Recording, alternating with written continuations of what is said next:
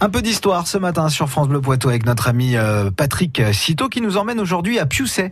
C'est dans les Deux-Sèvres, une commune euh, dont l'origine du nom pourrait remonter à 910 ans. L'origine du nom de Pioussay pourrait en effet remonter à l'an 1108. On trouve alors la commune sous la dénomination de Posiciacus. Cette mention apparaît dans un document de l'abbaye de Saint-Mexan.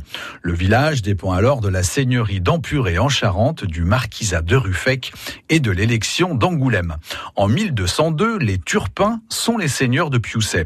Trente ans plus tard, ils investissent le fief voisin de Joué, un domaine qu'il aurait finalement saisi 400 ans plus tard par la marquise de Ruffec suite à un différent financier.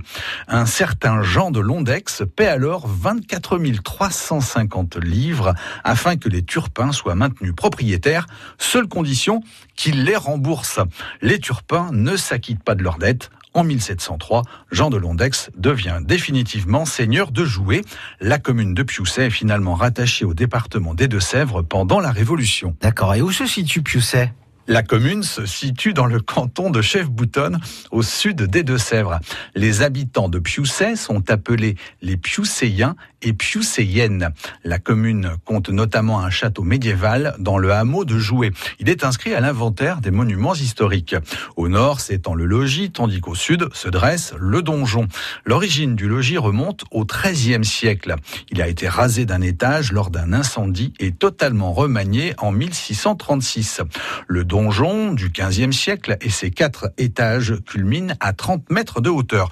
Le troisième étage est ceinturé par le chemin de ronde garni de machicoulis. Le château ne se visite pas. Et alors, qu'est-ce qu'on peut voir d'autre du côté de Pioussay à une centaine de mètres du château, se trouve un, tilleul immense. En septembre dernier, il a reçu le label Arbre remarquable de France. Son caractère exceptionnel avait déjà été relevé en 1812 dans le cadastre napoléonien. Il est considéré comme le plus gros tilleul du département, un arbre à découvrir en allant vous promener du côté de Pioussay. Eh ben parfait, merci pour cette sacrée histoire qu'on peut retrouver comme d'habitude hein, sur francebleu.fr. Bleu Poitou.